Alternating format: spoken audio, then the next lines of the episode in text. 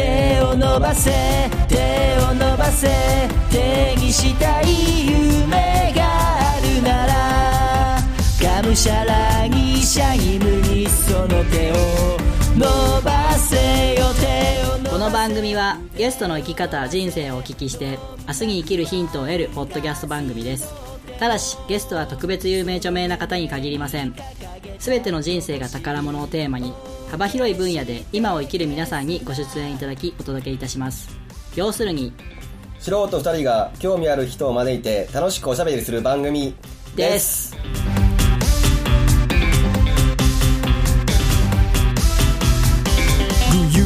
はいどうもワンライフポッドキャストナビゲーターのミッチーです熊ですこんばんこんばんははあのー、僕今ワンライブっていう一人喋りのポッドキャストもやってるんですけども、はいはいそうですはい、あのその番組自分の中ではこう実験番組なんですよはいだからいろんな実験をしようかなと思っててでその中でこう、ね、まあこの番組も最近ようやくコメントとかいただけるようになってきたじゃないですかはいはいだからそのワンライブやりながらどうやったらコメントがもらえるだろうとかどうやったらこうリスナーが増えるだろうみたいなことを実験してるんですよでなんかね今のところ、えーちょっと見えてたのが、まあ、その番組だけの話なんですけどポッドキャストの話をした時にコメントがめっちゃ増えるうーんそれはやっぱりみんなポッドキャスターさんが興味あるそう多分そうだと思うはいはだからポッドキャストの話をしていこうかない下水これは下水あざといあそうそうポッドキャストの話したらだってさコメントがもらえたら嬉しいじまあねでもそれはコメントをもらうことが目的になっちゃダメじゃん ゃんもっともな こと言うまあだから僕その番組でそのいろいろ遊びながらやってるんですよあーまあ要するにね、はいはいこんなことしたらどうなるかなっていうながらだからこの番組はちょっと真面目路線で行ってますんでワンライブの方はワンライブの方はあー遊びでああどうぞそうですソロプロジェクトソロプロジェクソトロプロジェク楽しんでいきたいなと思って。で、この前ね、初めて初ゲストをワンライブの方に呼んだ。トうーんそれもなかなか面白い回になって。うーんそれは不安待ってよかったら聞いてみてくだよいしょさい。ゲストね、はっちゃん。ホットサウンドハッサはっちゃんね、はっちゃんすごい面白かっうんゲスゲスト結構来てくれてねガッチリ頑張ってくれてねた。ワンライブのあ方ね。ーありがとうワンライブの方でも初ゲストで出てもらったんで、まああの、はっちゃんとも面白いことこれからもしていきたいと思います。はい。はい、そんなわけでですね、今日もですね、ゲストの方来ていただいてるんで、えーご紹介したいと思います。えー今日のゲストはですね、宮大工をされています、石井雄一さんです。よろしくお願いします。よろしくお願いします。それと、当番組準レギュラーの岡田秀夫さんです。よろしくお願いします。お願いしよろましくお願いしますあの、この番組2回出たら準レギュラーす。なんですね。 3回だから3回だとレギュラーまあ、あの、準レギュラーも10人ぐらいになってま たくさんいるね。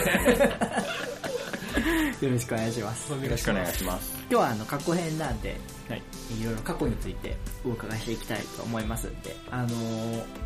語れない部分はなんやかんやでなんやかんやね。 飛ばしていただければいいので、えー、よろしくお願いします。はい。はい、えー、それでは早速ゲストコーナーに行きたいと思います。それでは本日も参りましょう。3月31日配信第139回、ワンライフポッドキャスト。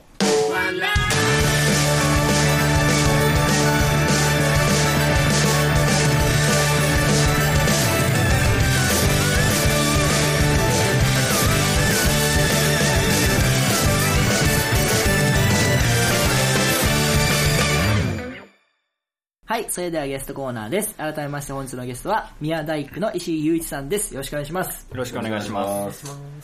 はい、えー、それではちょっと自己紹介の方をお願いします。え石井雄一です。宮大工をやってます。えっ、と、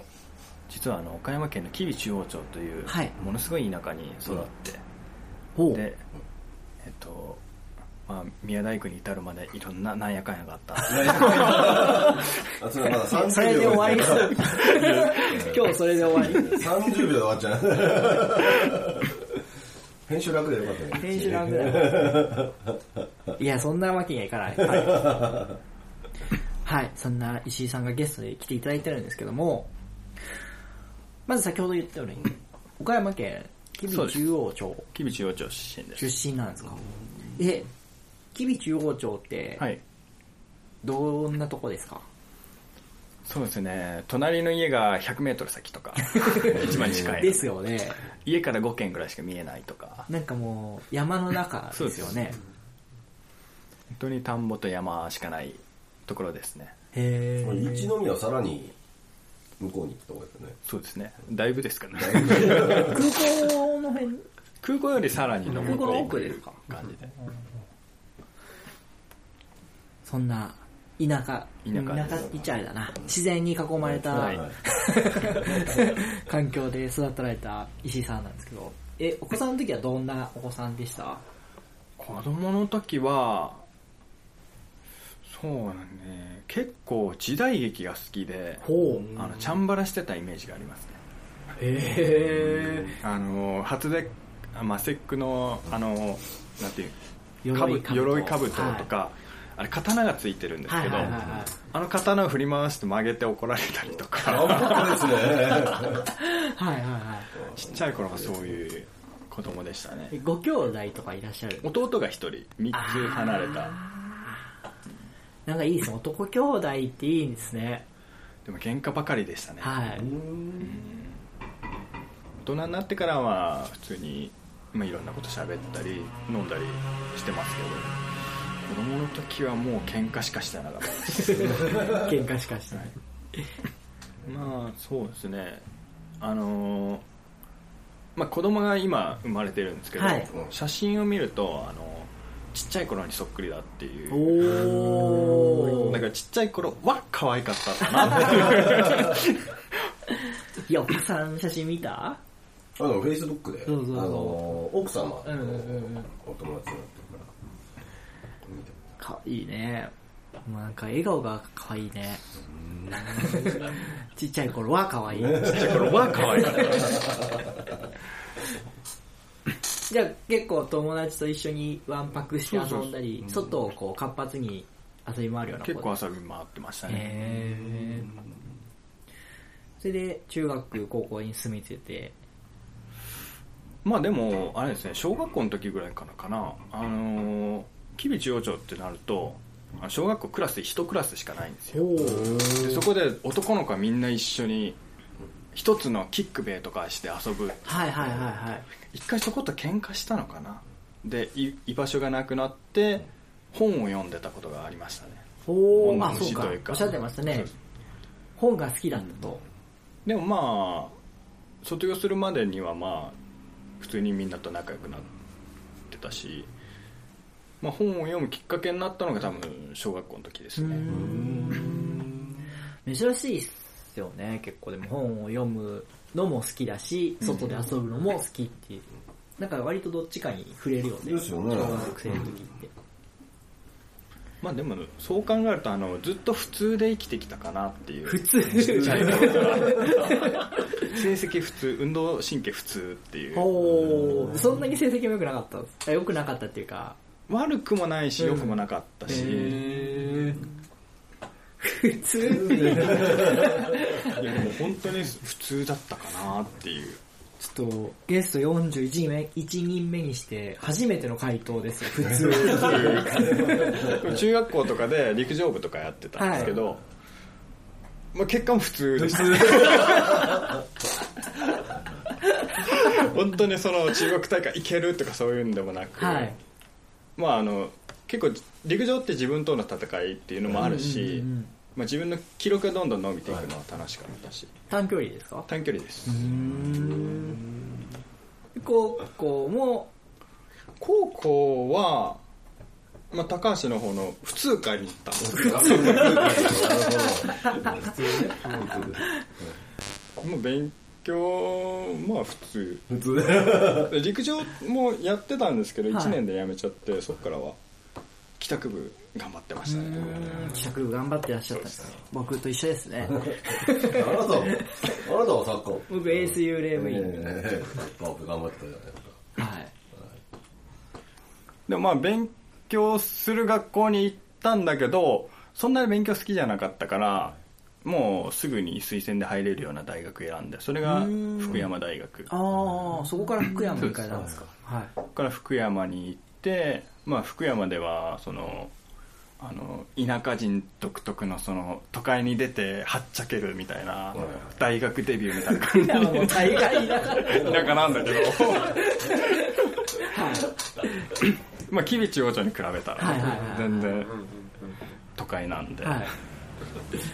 そこでもう遊びまくっちてょっと遊んだんですかでもちょっと勉強がしたくなって大学5年行ったりとかああ大好きだったんですそうそうね大好きだった2年生の勉強もう一回したいなとあもう一回やろうか なでもそういう流れでまあ2年生2回やった時からまあどっちか言えばクソ真面目な方だったから、あはいそっちにまた戻ってきてと いうかああー遊びそうそうお遊んだけちょっとど卒結業局しまたた普通に戻ってきたなるほどでもその流れで福山の企業大手企業で交代勤務しながら発電してましたね、その発電してた発電してました作業員さんだったんですかそうですねうーんあのリサイクル業で発電してましおおうーん。で何年ぐらいた9年目に辞めましたねあじゃあ結構長いこと、うんはあ岡山に帰ってくるきっかけは何だったんですかもっともと、まあ、福山に出て気づいたんですけど、はい岡山結構好きだったなっていうあだからやっぱり最初就職活動してた時は岡山の企業ばかり探してたしうん。まあ決まったのが福山だったから、うんまあ、福山行こうかっ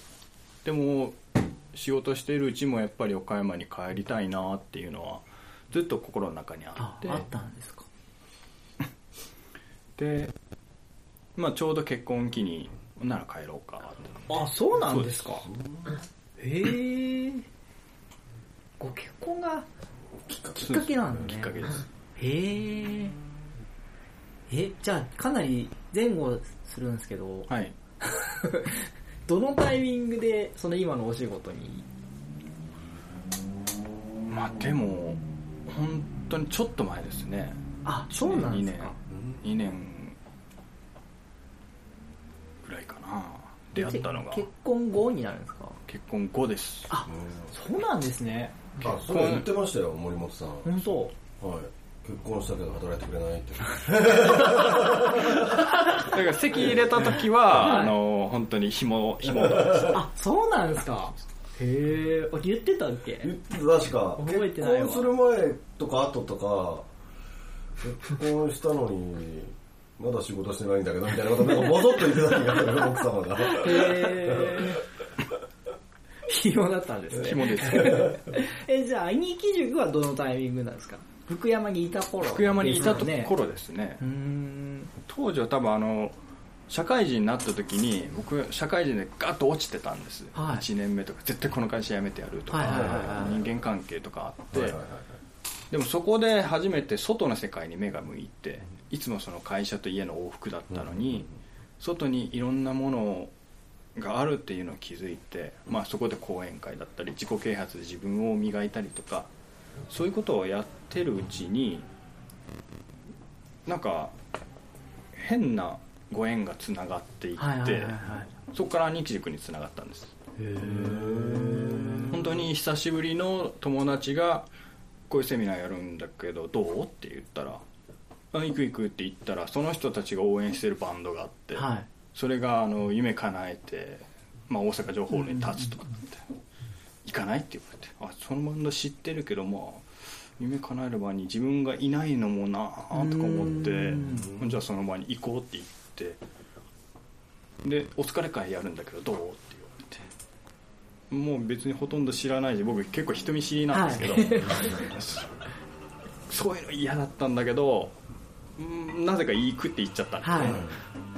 でそこでグッとなんか一気に仲良くなって、はいはいはいで何度も何度も接しているうちにまあその仲良くなった人たちがものすごい絆でつながってるなっていうのに気づいてそれが何なんだろうなって調べていったらそれが兄貴塾だったっていううんなんかあれですねいいこう手繰り寄せていってきた感じですね 縁をうんそこからですねそのいっちゃん最初のはいセミナー自己啓発系のはいいは何だったんですかその行ったきっかけというかたきっかけあんまり行こうって思う人いないですよね。まあ自分から。自分が下がってる時ってどっちかじゃんもう絶対行きたくないと思うか何かこうこれで変われるかもって思うかのどっちかだと思うけど多分生き出した時はどっちか言えばあ自分変われるんだっていろんなこと気づいてからだと思いますねはそこでやっぱりいろんなセミナーとか講演会とか行き出してそこで掴んだのかなっていう、あなんかなんなんですかねその変わるきっかけになったポイントっていうかやっぱ出会い人ですか人だと思う、うーんなるほどな石井さんの中でその今までの人生の中で一番こう自分が変わったなっていうのを分岐点を挙げるとすればどこですか分岐点を挙げるとすればやっぱりそこのご縁で手繰り寄せたセミナーがきっかけかな最初のセミナーへ最初のセミナーえ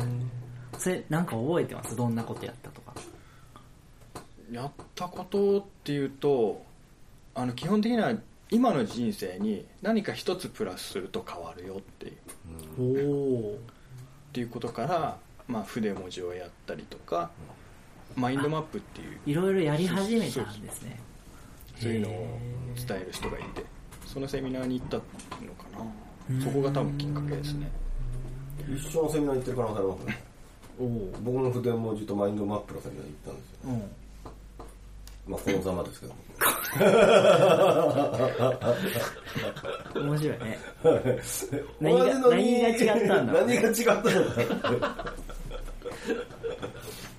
何かな。ちょっとしたことだと思うんだけどなな何が違うと思う何が違うんだろうな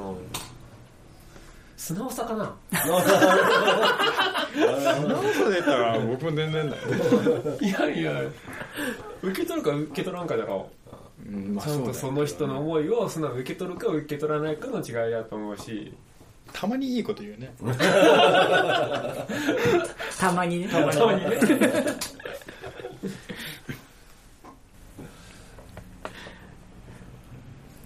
何か岡田君から質問とかありますか過去についてなんじゃろうこのこの機会でしか聞けない そんなことはないのかな ちょっとあったりしてるんですか、お二いやそんなには合ってないえなもうなんかいろいろ言ったらいるっていう別にこう示し合わせて行こうやって言ったわけじゃないけど、あうんうん言ったらいるっていうあーうんそのパターンたくさんあそるのねパターンばっかだけどね、でも主催とかされたらもうそういうのばっかりじゃないですかどこ行ってもいろんな人いるんじゃないですかあのね本当にいろんなととこ行ってる時はどこ行っても知った人ばかりでそれが楽しくて行ったりとかもしてたしうん人。だから広島につながりはいっぱいできま したねおおはいじゃあいい以上でいいですかはいはい。じゃあすいませんが、えー、お時間の方が来てしまったんで、そろそろこの辺で終わりにしたいと思います。えー、来週もどうぞよろしくお願いします。ありがとうございますあり。がとうございます。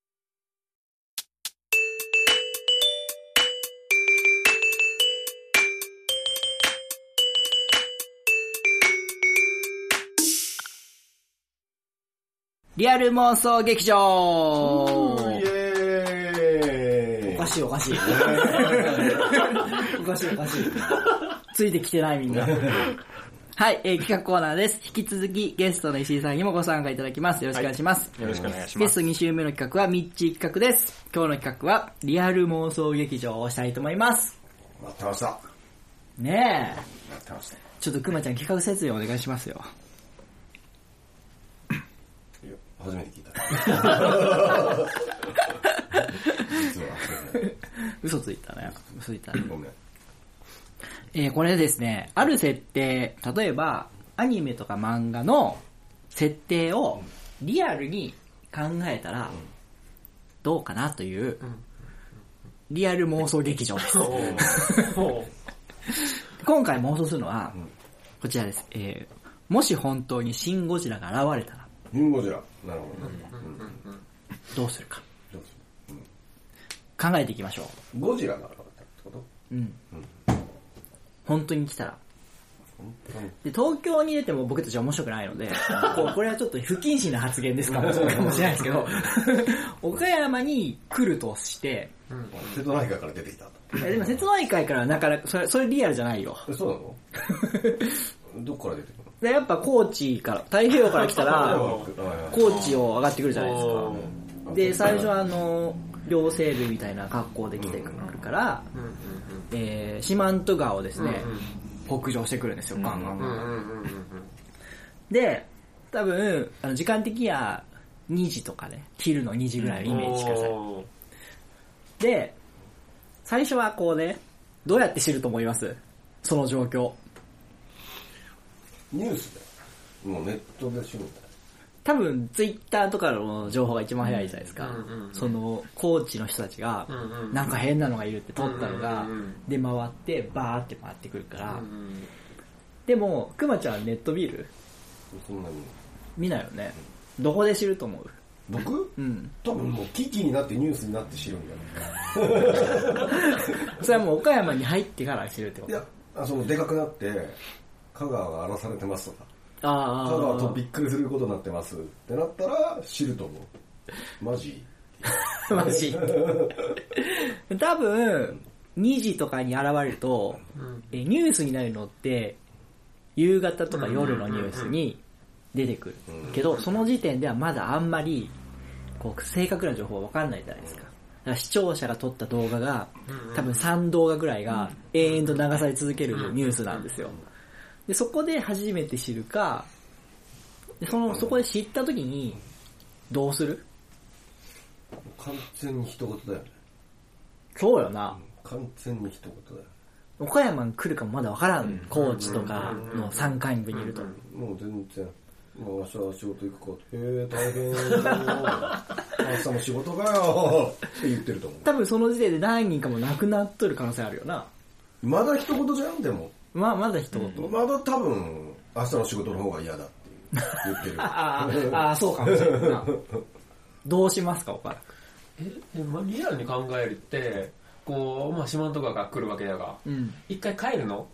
いや、帰んないね、もう。次の日の、これはまだわかんない。現時点でわかんないけど、うん。次の日のお昼ぐらいにはもう岡山に到達するよ。え、じゃあ、もう少しずつ北上してるような感じう。そほー。ああ、で、こう、ニュースとかで、こう、動画が、こう、バンバン流れてるっていうう。あだよね。流れてる。でも多分その頃には自衛隊とかのこうんうんうんう、ね偵察部隊も行ってる感じですよね。多分まだ家に、まあ今夜ろみたいな形で高く売っとるな。 ニュースみたいな大変じゃなって言っとる気がす大るわ。変だなと思うよな。そうどの段階で危機感を覚える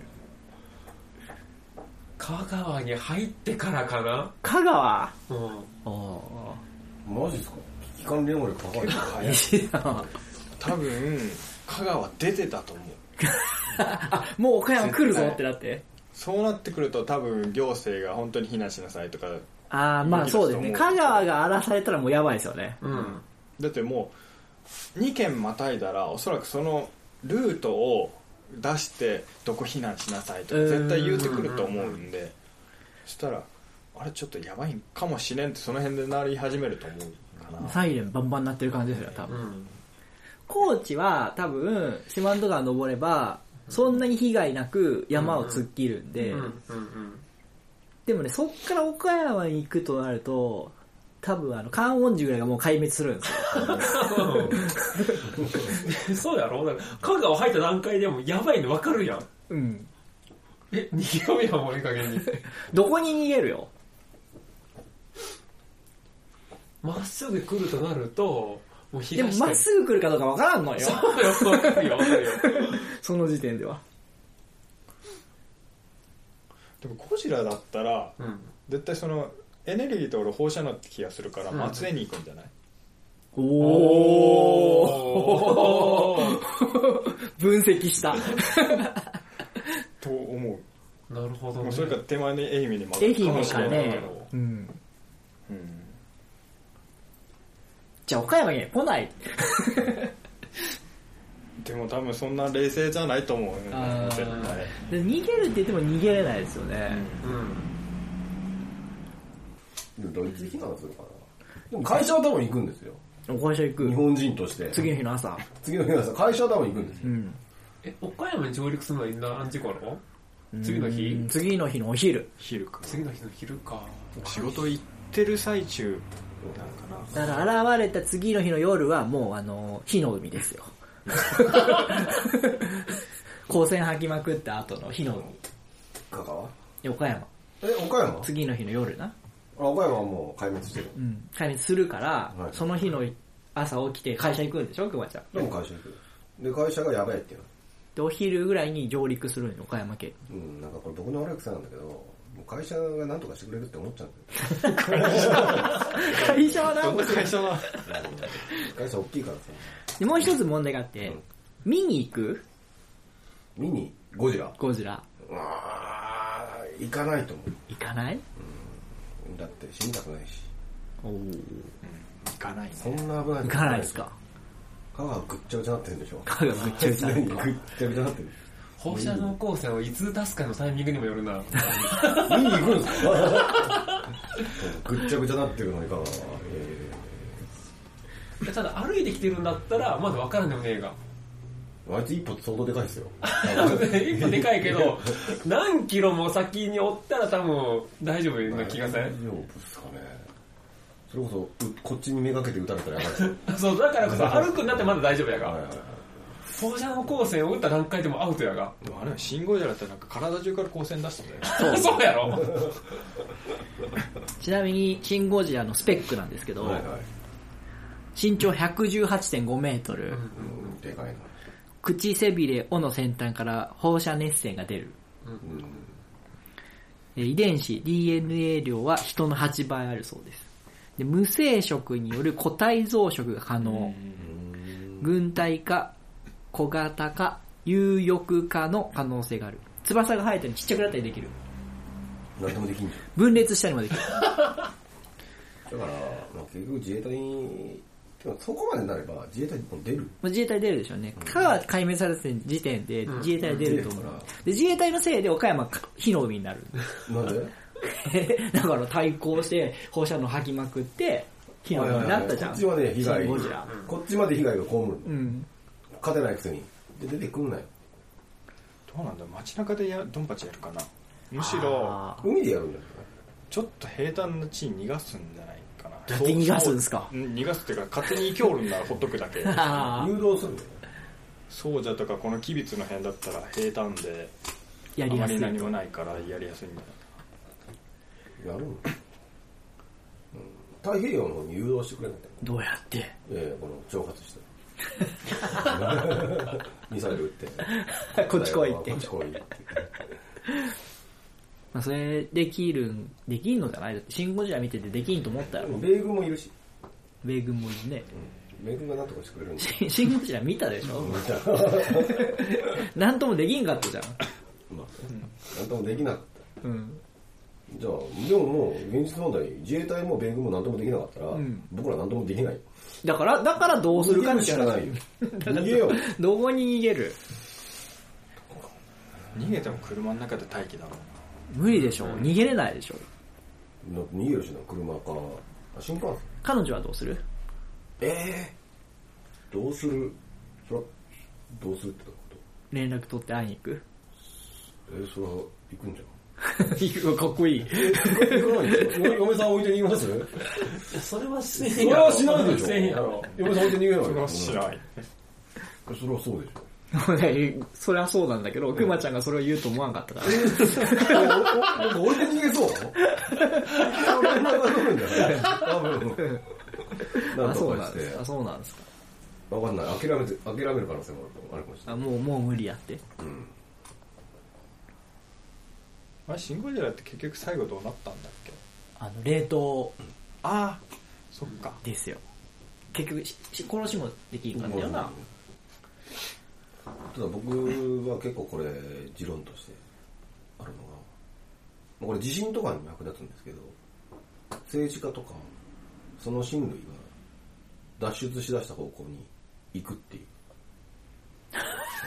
あいつら一番情報早いんですね。はい、そいつらの方向に行くっていう。間違いないはい地震の時も、なるほど。はい、あいつらが東京脱出しだしたら、東京やばい。東京やばい。それについていく。 じゃあ、太平洋、高知に出てくる前に察知して、海外へ逃げると。そうそうそうそうそう。それ正解やな。それ正解。じゃあそうしよそれはどうするかっていうと政治家の動きを見とう。く。なるほど。結論出た。結論。 じゃあもう、いいです。今回のあの、リアルモンスター、それで結論 です。皆さん、あの、政治家の動きを気に して、海外へ脱出してください。 ありがとうございました。ワンライフポッドキャストでは皆様からのメッセージを募集しております。ブログ、Facebook、Twitter のメッセージ機能、もしくは Gmail にてお送りください。Gmail の宛先は、onelifepodcast アットマーク gmail.com onelifepodcast アットマーク gmail.com ワンライフポッドキャストアットマーク gmail.com まで現在募集中のコーナーはブログ、Facebook をご覧ください。皆様からの愛のあるお便りをお待ちしております。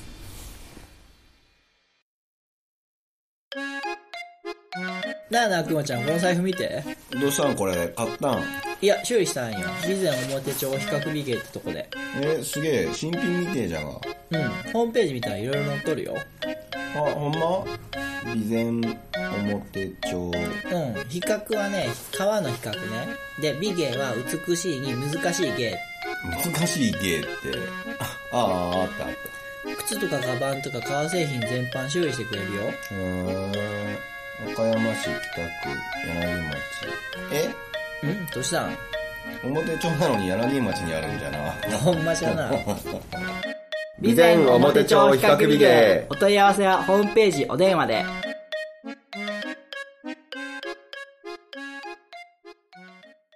はい、エンディングです。お疲れ様です。えー先ほど僕オープニングではっちゃんゲストに呼んだっていうふうにえ言ったんですけども、実はですね、僕はっちゃんのラジオにゲストで出させてもらったんですよ。えあ、夢の種。うん。うん。で、あのね、発見があった。うんよそのラジオに行ったら遊べる。おー。まあ確かに、ジュンさんの時も悪乗りしてたもんね。いや、あの、今回ね、じゅんさん以上に悪乗りしてるからあ、らららら。これぜひ聞かな いとね。めっちゃ面白かった よ。あの、聞いてる人が面白いかどうかはわからないけど、本人たちはめっちゃ面白か った。もうあの、30分滑り倒してきた。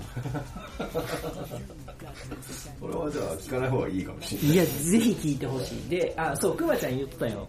ぜひあの、一回聞いて、感想を教えてください。ああえ、でも、あれだったっけあれいつだっけえー、と、日曜日の、日曜日の1時半からうん。うん。です。で、この4月1日からが配信されるんですよ。で、配信日的には明日の、えーお昼1時半から配信されまして、4月の日曜日は全部、えー僕の回になりますんでいい、よ再放送なんですけど、ぜひね、聞いてもらって感想を教えてほしい。そうか、あれないもんね。ワン、ポッドキャストと違って。もうポッドキャストじゃない、そのオンタイムでしか聞けないんですけど、あのー、面白かったんで。 多分ね、わけわ からないと思うんですけど、最初は。 2回聞いてもらったら多分分かる。二回面白いです。面白さが伝わると思うんで、ぜひあの聞いてみてください。はい。じゃあ、ゲストの方のイベント告知宣伝の方よろしくお願いいたします。はい、えー前回も告知したんですけど兄貴塾岡山兄貴塾がまたあの4月から始まります岡山第4期えっと4月の 1, 1回目はいつなんですか25日ですねあ、4月25日。 4月の25日が1回目ですそこから半年間かけて、えー同じ兄貴の元で学んだ仲間たちと家族になるうん。本当にものすごい内容の濃い塾となってますで岡山の方の、えー開催はあのキウイの国人あメールアドレスですけどキウイの国人、えー、と KIBI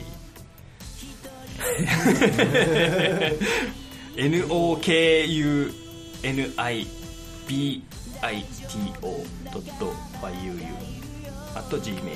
yuu.gmail.com で。はい。キビの国人ですはい。はいよろしくお願いしますえっ、と、申し込み期限とかはいつまでなの、申し込み期限は、えっと4月のえー18日 ?4 月18日まで。 18はい日までです、えー、もし気になられた方がいて、いたら、えー先ほどのメールアドレスか、ワンライフポッドキャストの方にご連絡いただければ、石井さんの方におつなぎいたしますので、ぜひあの、一度ね、ホームページとか見ていただいて、えー考えられたらどうかなはいと思います。はい。えー、それでは僕の方からの告知が2点です。えー、明日開催になります、テルボンカフェ。えー、時間が変更になりました。明日開催ですけ明日ど、開催なりでますしよた。はい、明日ですね、4月1日の3時から5時までの予定で、えー、林病院最終病院で。の方で、えー行いますので、えー詳細は Facebook でご確認ください。はい、えー、それとですね、えー4月21日の土曜日に岡山県を中心としたポッドキャスターのオフ会をやります。えー、ポッドキャストをされている方、リスナーの方、えーポッドキャストをしてみたいと思っている方、気軽にご参加ください。えー、こちらの方は僕宛てにご連絡いただければ、えー、詳細をお伝えいたします。はい。それではこの番組では皆様からのメッセージを随時募集しておりますメッセージの方法を募集内容に関してはブログ、フェイスブックでご確認ください Twitter でのフォローもお待ちしております Twitter はハッシュタグカタカナでワンライフポッドキャストでつぶやいてください次回の配信は7月8日を予定しております来週は石井さんの未来のお話を中心にお伺いしていきますお送りしたのしましたのは私熊とミッチーと本日のゲストの石井雄一と岡田秀夫でした。それではまた来週までごごききげげんんようよう消して消すなこの番組は大切な靴やバッグをお直しします備前表帳比較美ゲートお客様もスタッフも家族のように仲良く集まる場所牛窓カフェグローバーの提供でお送りいたしました手を伸ばせ手を伸ばせ手にしたい夢があるならがむしゃらにシャイム